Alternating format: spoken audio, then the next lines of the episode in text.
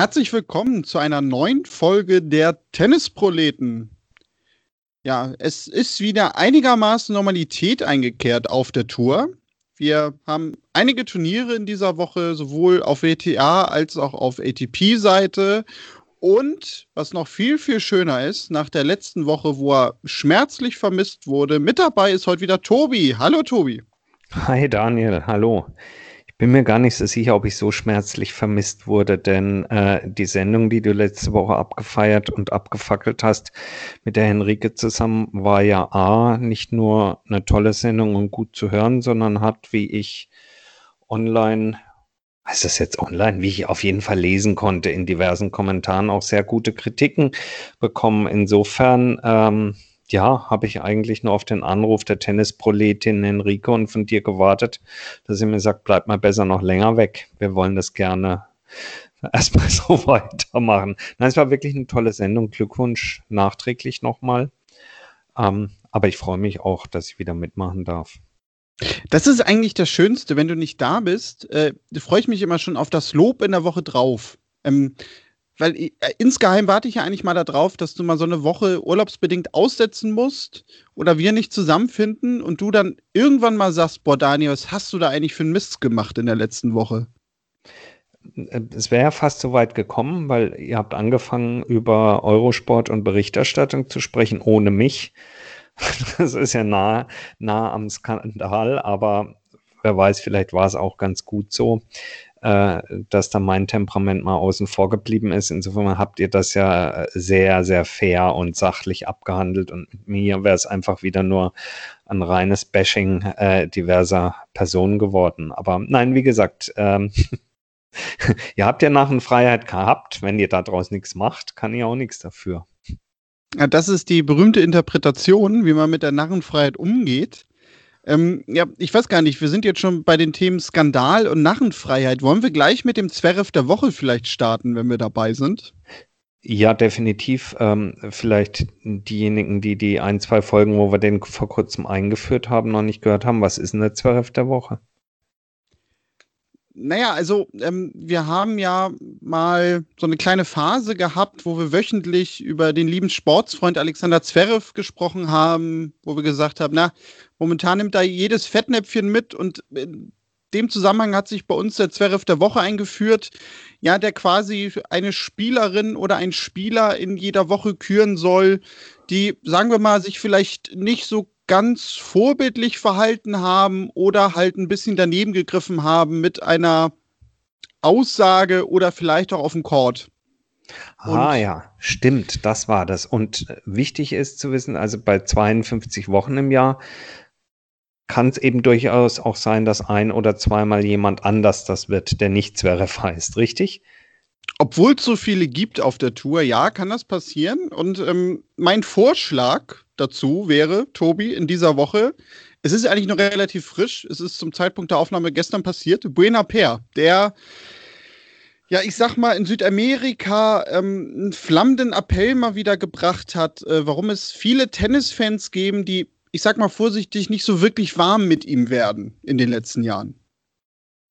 Ja, es ist ein, es ist ein Trauerspiel und ähm, äh, vielleicht muss man das, äh, äh, ja, muss man es einfach für die Hörer einmal kurz einordnen, was passiert ist. Also ähm, der gute Benoit Paire ähm, äh, spielt oder muss man besser sagen, äh, spielte derzeit beim 250er Turnier in Buenos Aires und äh, spielte dort in der ähm, zweiten Runde war es genau.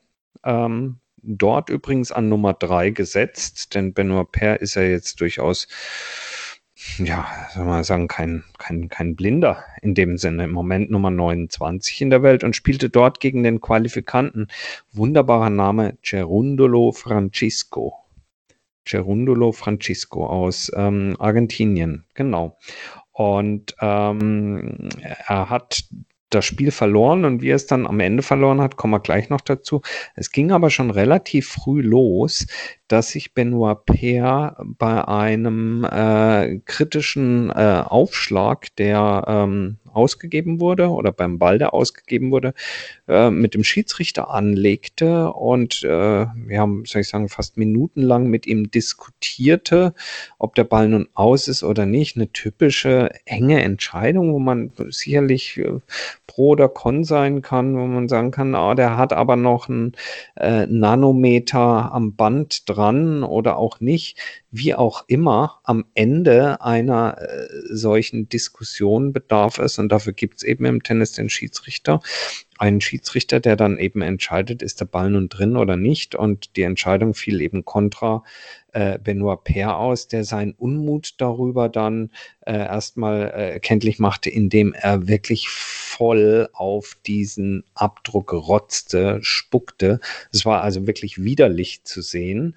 Äh, und wer ihn kennt, den Heißsporn, er hat sich darüber halt kaum beruhigt, sodass, ähm, also als dann dieses Aufschlagspiel zu Ende war, er auch mit einer Irrsinnswut wieder dann zum Seitenwechsel gegen den Schiedsrichter beschimpfte. Ähm, also das war schon an und für sich, muss man sagen, widerlich, Daniel, oder? Ja, definitiv. Also zu Anfang habe ich ja noch gedacht, naja, das ist äh, eine typische Diskussion zwischen Schiedsrichter und Benaper und das wird jetzt keine Szene, an die man sich noch lange erinnern wird. Ja, aber, aber diese Spucken drauf. Genau, das, das hinten das, raus. Das ne? Also da, das hat es natürlich auf die Spitze getrieben, weil ähm, gleich auch noch zur zweiten Sache, die wir sicherlich noch erwähnen werden. Also ich versuche ja immer sowohl bei Benaper als auch bei Nick Kyrgios ja, ich sag jetzt mal, sie so ein bisschen in Schutz zu nehmen, beziehungsweise hm, versuchst du mich in die Rolle äh, mit allen ihren Fehlern einzufinden und zu überlegen, naja gut, inwieweit kann man dafür Verständnis haben, dass sie dann so reagieren, dass sie sich dann auch so reinsteigern emotional.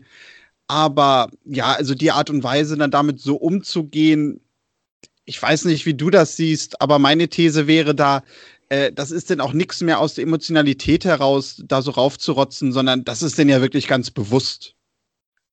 Ja, und dann ist es natürlich auch so, ich meine, Benoit Per, ja, wir sagen immer, wir brauchen die Typen äh, im Tennis und wir wollen sie doch haben.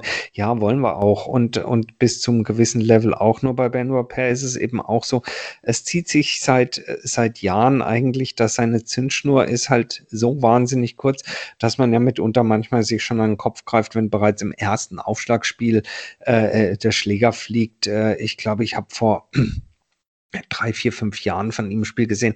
Da hat es wirklich keine zwei gespielte Punkte gedauert. Da ist der Schläger schon geflogen. Da muss man sich auch fragen, mit, mit was für einer, sage ich mal, inneren Verfassung geht da einer auf den Court. Und was es, äh, finde ich, umso trauriger macht, ist, dass er sich dann an und für sich in den letzten, äh, ich meine, man kann jetzt schon sagen, zwei, zweieinhalb, fast drei Jahren, na, sagen wir in den letzten zwei Jahren, ziemlich, nee, durch Corona ist wahrscheinlich eher drei Jahre, ähm, äh, auf, auf seine Art und Weise relativ stabilisiert hatte. Ich fand seine, äh, seine Impulsivität, seine Ausraster waren schon noch da, aber nicht mehr nicht mehr so schlimm. Ich fand ihn auf eine wohltuende Art disziplinierter und das hat sich dann letzten Endes auch in den Ergebnissen niedergeschlagen, dass er jetzt schon seit einer, habe jetzt nicht genau in die Statistik geguckt, aber seit einer geraumen Zeit sehr, sehr solide in den Top 30 äh, äh, drin ist, nicht mehr so arg Achterbahn nach oben und unten fährt, auch in seinen Leistungen. Äh, und das hat nicht nur seinem Tennis, sondern hat dem Tennis gut getan. Und da kam so ein bisschen so die Hoffnung, äh, damit daher, äh, die man eben auch bei einem Kyrgios hat, die man sich, äh, die man bei einem Fonini immer wieder hat, bei all diesen Spielern, die die Leben in die Bude bringen, ja.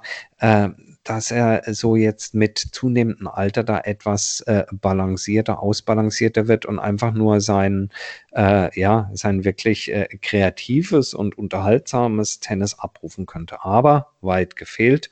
Zurück nach Buenos Aires. Ähm, ging dann weiter die Story, oder? Ja, durchaus. Also ich muss äh, sagen, ich habe dann sogar danach, äh, ich hatte das, das Match geschaut, habe dann danach auch nicht mehr so wirklich hingeguckt.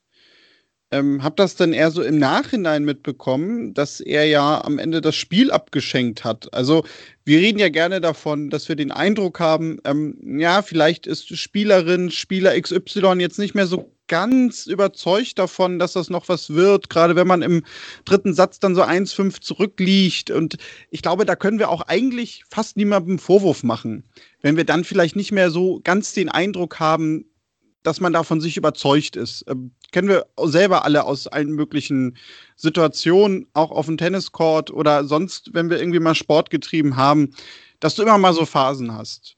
Und ich glaube, auch wenn er da jetzt nicht so ganz aggressiv vielleicht nochmal gespielt hätte, hätte niemand was gesagt im Nachhinein.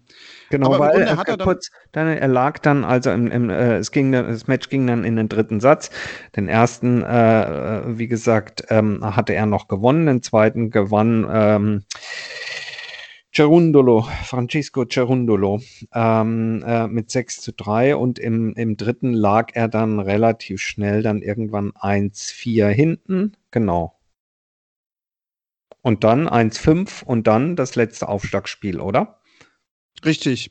Und ja, da war es halt so, dass man jetzt nicht nur den Eindruck hatte, also er ist davon jetzt nicht mehr überzeugt, dass er das noch dreht, sondern er hat die Punkte halt wirklich absolut hergeschenkt. Also sicherlich werdet ihr das auch alle irgendwie jetzt schon gesehen haben, weil das ging in den sozialen Netzwerken ja auch rum. Ähm, er hat äh, den Ball beim Aufschlag mit Absicht ins Netz gespielt, überhaupt keine Körperspannung mehr beim Aufschlag gehabt. Es gab einmal eine Szene, da war sogar, glaube ich, das Ballkind äh, noch, noch äh, auf dem Feld, äh, weil Ball eingesammelt wurde.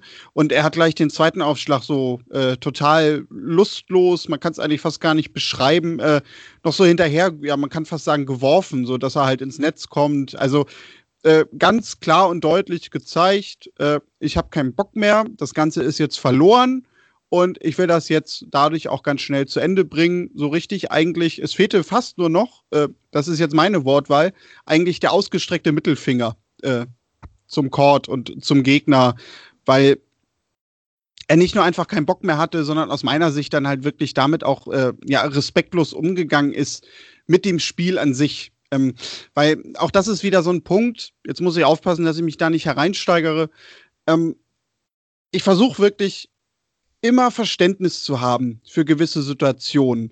Weil wir, glaube ich, auch wenn wir uns von außen schnell darüber aufregen, Mensch, das sind jetzt keine 100 Prozent und so, ja, es ist schwer. Weil, was wir natürlich immer nicht wissen, wie du gerade sagtest, innere Verfassung, was passiert in dem Umfeld gerade, ist körperlich vielleicht noch irgendwas. Das sind Sachen, das, das wissen wir einfach alles nicht.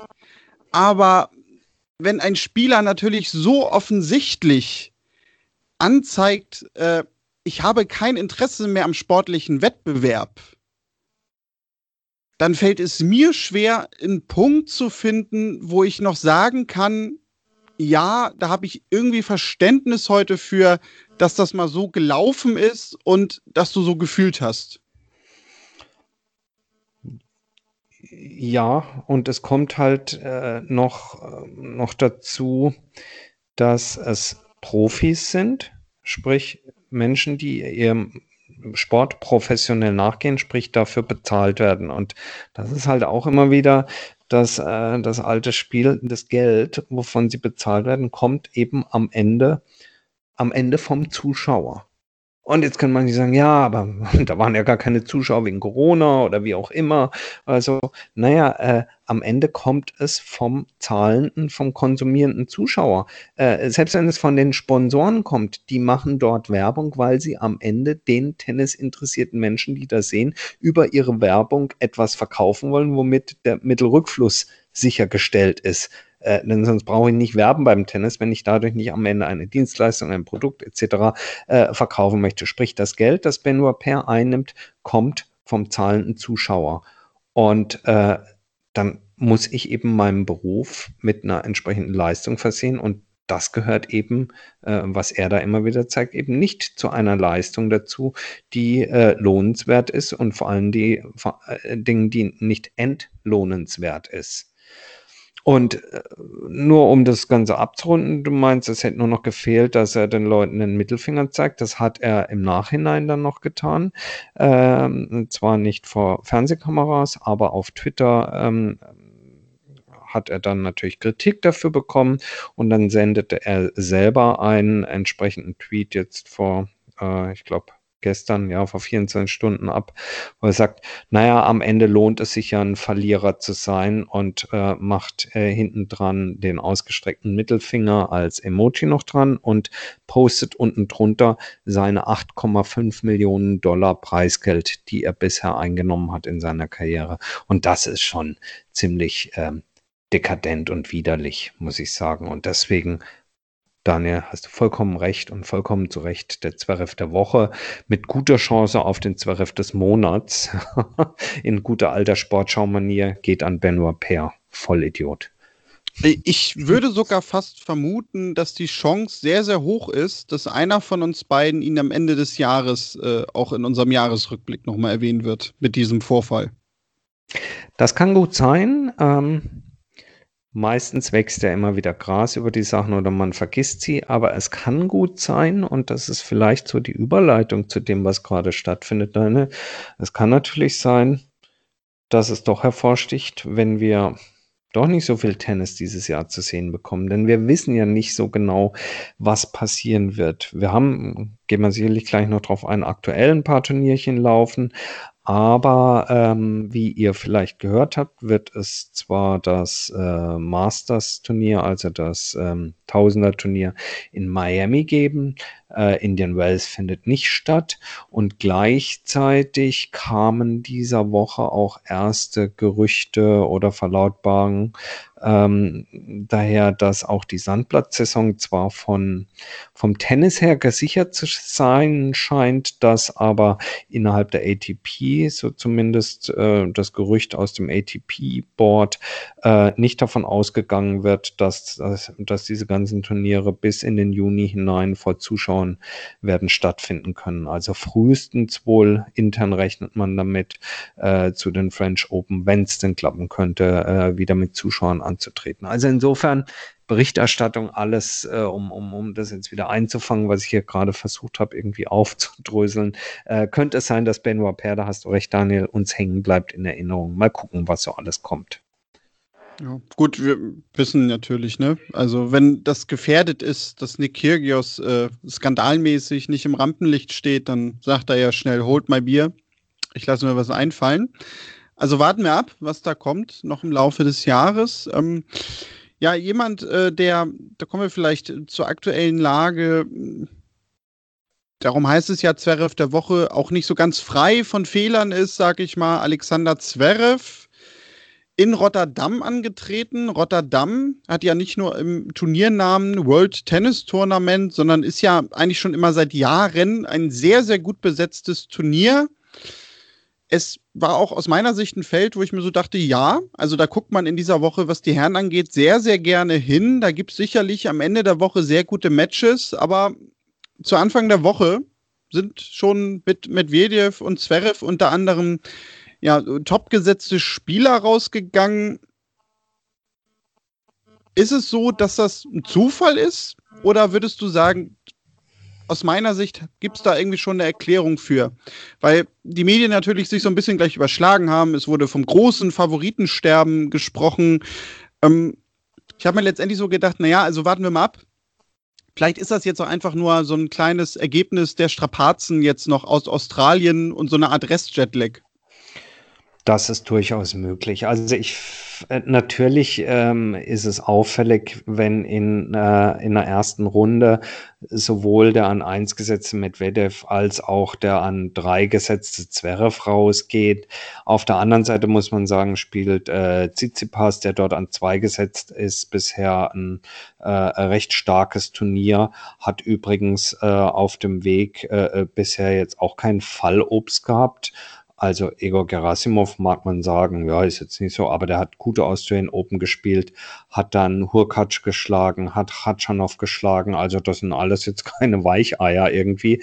Äh, insofern Tsitsipas und auch äh, Rublev ähm, zeigen da schon, dass es ähm, dass es auch möglich ist, dort Leistung abzurufen.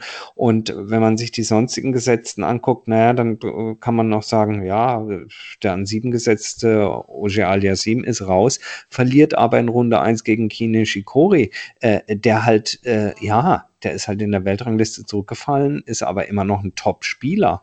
Äh, der hat danach die Minor rausgenommen, spielt jetzt heute gegen äh, Borna Koric. Also da, auch hier schließt sich wieder der Kreis zu dem, was du eingangs gesagt hast. Das ist einfach ein, ein super klasse besetztes Turnier. Es ist so ein bisschen der Brückenkopf nach den Australian Open äh, hin zu, ja, in der normalen Reihenfolge dann eben Indian Wells und, und Miami, sprich zu den beiden Hardcore-Turnieren in den USA und ist eben stärker, wenn man sich halt den Globus anguckt, davon geprägt, dass die Top-Spieler jetzt eher so aus dem, aus dem europäischen, äh, größeren europäischen Bereich kommen, während ja an anderer Teil gerne immer diese Südamerika-Route, kurze Sandplatzausflug mitnimmt. Insofern top besetztes Turnier, äh, nach wie vor mit hochinteressanten Begegnungen, auch jetzt noch zum Wochenende hin, wenn es da eine oder andere schauen möchte. Ähm, aber was ich finde, ähm, apropos schauen, es ist natürlich komplett ohne Zuschauer und äh, irgendwie finde ich es wahnsinnig ja, was heißt wahnsinnig kalt von der Atmosphäre? Also, ich habe diese Woche irgendwann mal getweetet, es ist für mich so bisher das Turnier, was am meisten eigentlich diese Corona-Flair ausstrahlt, weil es ist wirklich stockdunkel drumherum. Es ist ein bisschen wie im Theater inszeniert, also der Chord toll aus, ausgeleuchtet. Drumherum ist es stockdunkel irgendwie es sieht so ein bisschen aus wie, ja, gerade wenn man so einen Nishikori da spielen sieht und so, das sah aus wie, wie fast schon wie eine Theaterinszenierung. Auf der einen Seite optisch am Fernsehschirm kurz ganz attraktiv, irgendwie skurril attraktiv und dann aber, wie ich finde, auch wieder brutal ein in die Wirklichkeit zurückholend, sehr steril, eben weil da ist niemand und dann noch mit so einer Perspektive von oben drauf gefilmt fand ich ganz abgefahren. Ich weiß nicht, ob du was gesehen hast von Daniel, aber so das, was ich wahrgenommen habe die Woche, boah, ich fand das, ich fand es richtig kalt irgendwie. Ja, also genau, ich habe da auch ein bisschen was von gesehen und mir ging es da ähnlich. Also, weil bei den meisten Turnieren oder vielleicht sogar bei allen haben wir ja bisher eigentlich immer gesagt, also Mensch, ähm, die gehen mit der Situation, dass sie keine Zuschauerinnen, Zuschauer da haben, ganz gut um. Die haben sich irgendwie was einfallen lassen, um das so ein bisschen aufzufangen. Das ist jetzt wirklich das erste Turnier, wo ich sagen würde, nee, da ist das irgendwie nicht so gut gemacht. Ähm, also es ist ganz eigen gemacht. Es ist so ein bisschen eher so wie, wie, wie wenn du ein Video sehen würdest, wo eine Produktpräsentation kommt, wo irgendwie äh, dann die Kamera ranzoomt und der neueste, keine Ahnung, HiFi-Verstärker mit LED-Leuchten präsentiert ja, nee, wird oder irgend so. Finde ich überhaupt nicht. Also nee? mich, mich hat das auch weniger an Theater erinnert, sondern für mich hatte das eher so eine Ausstrahlung von Kellerverlies. Ja, so das, wie, wie, gesagt, ich kann es gar nicht richtig beschreiben. Ich fand das irgendwie befremdlich. Also im ersten Moment dachte ich, ja, das ist ja cool ausgeleuchtet und dann genau, ja, ja, ja, vielleicht Prison Break irgendwie so. Ja, genau. So nach dem Motto, einer, äh, ihr spielt jetzt gegeneinander und der Gewinner von euch, der darf wieder in Freiheit, so nach dem Motto. Ja, äh, das stimmt. Der auch noch so, so ein Schuss Computerspiel dabei. Also Artificial, so Martial Arts mäßig. Ich weiß nicht, also ganz komisch irgendwie. Macht euch selber ein Bild. Äh, auf jeden Fall irgendwie nicht so, wie ich Tennis sehen möchte. Dann mhm. doch lieber so wie diese Woche bei den Damen im, äh, ja, im warmen, äh, in den warmen Gefilden. Das ist dann, ist dann doch eher so meins. Ja, wobei, also auch äh, bei dem WTA-Turnier in Lyon habe ich reingeguckt und da hatte ich jetzt auch nicht den Eindruck, dass das so kalt wirkt wie in Rotterdam. Nee, nee. Äh, das, das tut es nicht. In Lyon ist, ist nicht in Lyon genau das entgegengesetzte. In Lyon haben wir doch diesen wunderbar Barbie-farbenen, äh, pinken ja, aber das kannst natürlich, aber das kannst aber natürlich auch sein, ne? Dass das einfach so ein bisschen an der Farbe auch liegt, diese, diese Farbgebung. Und in Rotterdam hast du ja diesen, diesen, ich weiß nicht, so grün-gräulich ist ja der Untergrund. Und ja, vielleicht ja. verstärkt das auch einfach diesen Eindruck nochmal. Das und kann natürlich ja, sein. Es sieht halt aus, als würden Barbie-Puppen. Also ich meine das jetzt nicht, versteht mich nicht falsch, nicht bezogen auf die ich Tennisspielerinnen. Ich wollte gerade sagen, Skan jetzt haben wir den ersten Skandal. Nein, nee, nee, ich meine das nicht auf die Tennisspielerinnen, sondern einfach das drum, der Chord ist grau und drumherum ist es in einem quietschpink.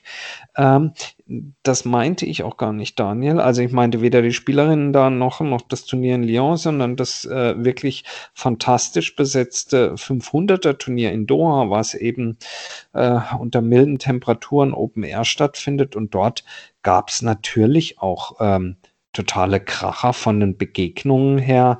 Äh, ich meine, allein im Viertelfinale hast du dort äh, Svitolina gegen Azarenka gehabt, Muguruza gegen Sakari, Konterwald, Kvitova, äh, Pliskova gegen Pegula äh, und jetzt heute ging es da auch weiter. Also top besetztes Turnier, teilweise auch tolle Begegnungen. Das ist dann, ach, das ist dann schon mehr mein Tennis irgendwie, ja, trotz Corona. Ja, natürlich. Also das äh, hat nochmal eine ganz andere Atmosphäre in Doha, das stimmt. Einfach weil es auch draußen stattfindet. Ähm, da können wir ja auch äh, sogar jetzt so nebenbei zumindest erwähnen, auch wenn dann sogar das bis dahin gelaufen ist, das Finale in Doha, Petra Kvitova gegen Gabine Muguruza. Freue ich mich drauf. Werde ich mir angucken am Samstag. Ja. Ähm, Halbfinale ja, hat leider nicht stattfinden können zwischen Asarenka und Muguruza. Asarenka hat wegen Rückenproblemen zurückziehen müssen, ganz kurzfristig aber sicherlich sehenswertes Finale. Und dort geht es ja dann nächste Woche auch weiter in Doha mit einem äh, Schweizer. Ja, von dem wir sicherlich alle sehr gespannt sind, wie er sich da präsentiert. Ähm, für Miami hat er ja abgesagt. Äh, ich muss gestehen, ich habe das zu Anfang auch gar nicht mitbekommen. Ich dachte, mit dieser Miami-Absage stehe auch fest, dass er in Doha und dann auch in Dubai gar nicht erst antreten wird. Aber das äh, wird er jetzt ja trotzdem machen. Ähm, ich muss halt auch gestehen, also eigentlich war ich davon ja so ein bisschen weg, aber ich bin jetzt doch auch schon gespannt, was wir da nächste Woche von ihm zu sehen bekommen. Ja, ich denke, das darf man. Äh, sein letztes Spiel, also wir reden übrigens äh, über Roger Federer, falls. Ach, stimmt, das sollten wir, ja, genau, das sollten wir erwähnen, ja. Äh, sein letztes Spiel datiert doch tatsächlich von den Australian Open äh, im letzten Jahr, Halbfinale dort.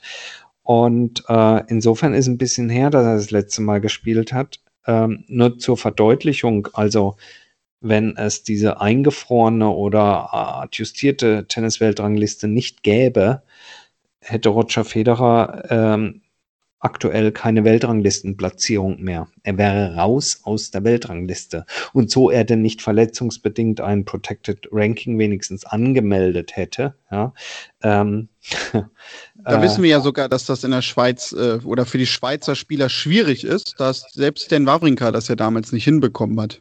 Ja, stimmt. Also insofern ähm, äh, ja, aber hätte wäre wenn. Es ist nicht so. Es gibt eben diese eingefrorene Weltrangliste. Äh, deswegen nach wie vor wird Roger Federer dort äh, noch an der Nummer 5 ähm, geführt. Das wird sich allerdings ändern, zumindest dahingehend mal, äh, dass ähm, äh, Tsitsipas ihn jetzt überholen wird, weil er in Rotterdam gut spielt und dort jetzt im Halbfinale ist. Deswegen wird Roger Federer äh, auf Platz 6 äh, ähm, in der Weltrangliste sinken, was eben aber, und das haben wir auch schon mehrfach diskutiert, nicht das aktuelle, ja, wir jetzt sagen, Leistungsniveau und vor allen Dingen nicht die aktuelle Performance widerspiegelt. Ähm, die ATP hat dieser Tage übrigens entschieden, diese ähm, äh, veränderte Form der Punkteabrechnung aufgrund von Corona in der Weltranglistenberechnung nicht nur weiter fortzuführen bis in den August hinein, sondern auch noch mit einem äh, ja durchaus interessanten Algorithmus zu versehen, dass x Prozent aller Punkte, die ab dann geholt werden, andere Ergebnisse ersetzen dürfen. Also ich glaube, es ist einfacher im Moment diese fünf Stufen der Corona-Regelung jetzt ab nächsten Montag auswendig zu lernen als das Berechnungssystem der Weltrangliste. Äh, Fakt ist, Roger Federer wird eben äh, weiter in den Top 10 äh, stehen und wird, und darauf kommt ja viel mehr drauf an, also nächste Woche äh, nun äh, in Doha spielen. Und da sind wir gespannt drauf. Was traust du ihm zu? Boah, also gewinnen wird er das nicht. Da würde ich sogar Geld draufsetzen. Ich sag mal, ich sag mal, er gewinnt. Also er wird ein Match gewinnen. Wir kennen mhm. die Auslosung ja auch noch nicht. Darauf kommt es nee. ja auch so ein bisschen an. Ja. Aber ich denke mal so Viertelfinale wird ja. Schluss sein. Ja, ich meine, es ist ein 250er Turnier jetzt erstmal. Ähm, ich habe auch nicht im Kopf, wer gemeldet hat bisher. Kommt ein bisschen auf die Auslosung drauf an, aber ich glaube auch, so ins Viertelfinale kann er schon cruisen.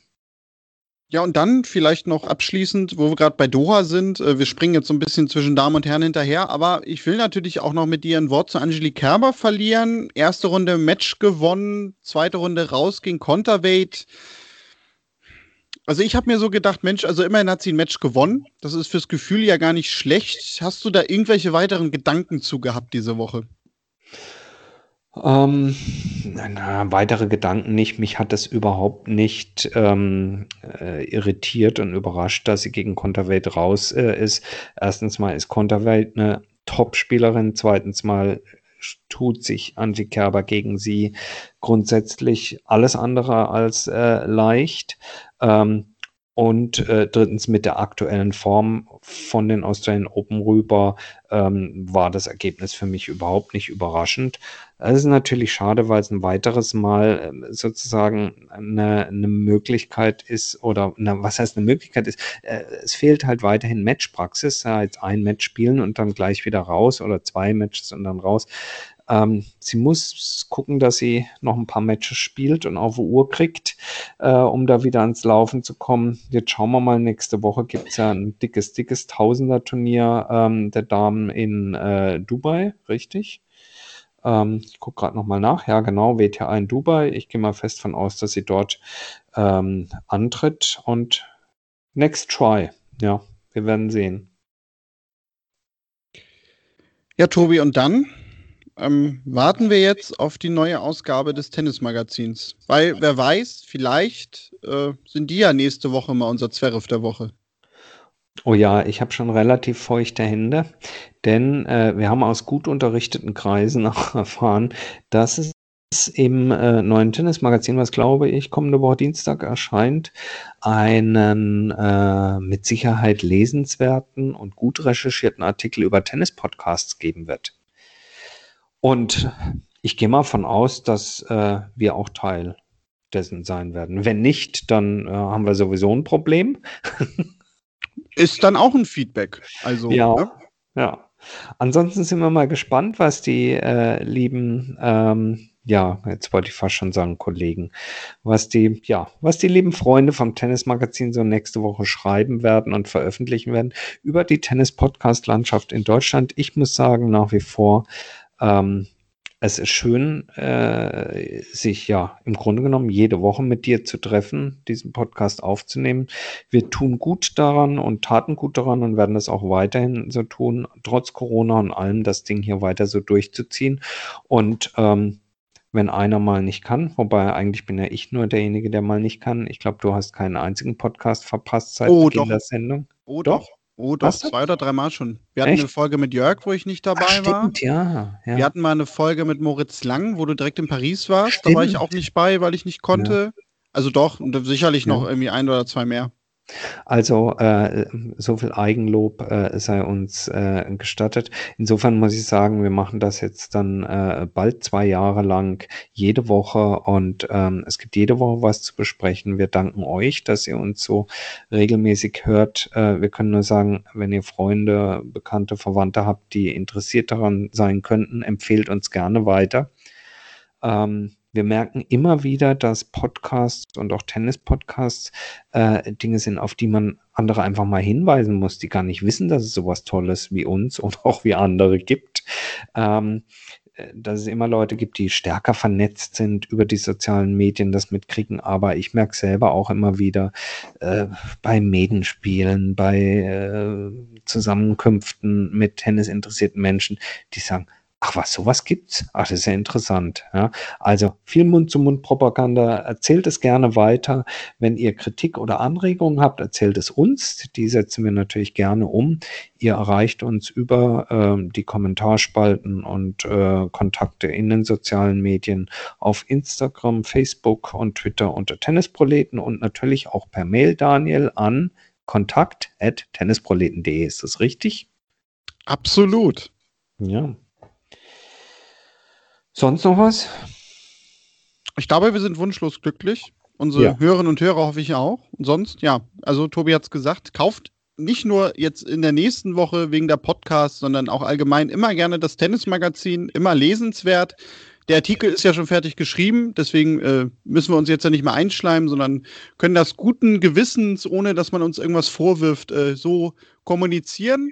Sonst Unbezahlte Werbung ist das. Genau. So, Unbezahlte so Werbung. Muss man ja immer dazu sagen heutzutage, richtig. Mhm. Ja, und dann hören wir uns in der nächsten Woche wieder. Wahrscheinlich sogar auch mit einem Gast. Aber da sagen wir dann zur gegebener Zeit mehr zu. Sonst, Tobi, vielen Dank für die Zeit und wir hören uns ja nächste Woche. Euch natürlich da draußen auch. Bis dahin macht's gut und tschüss.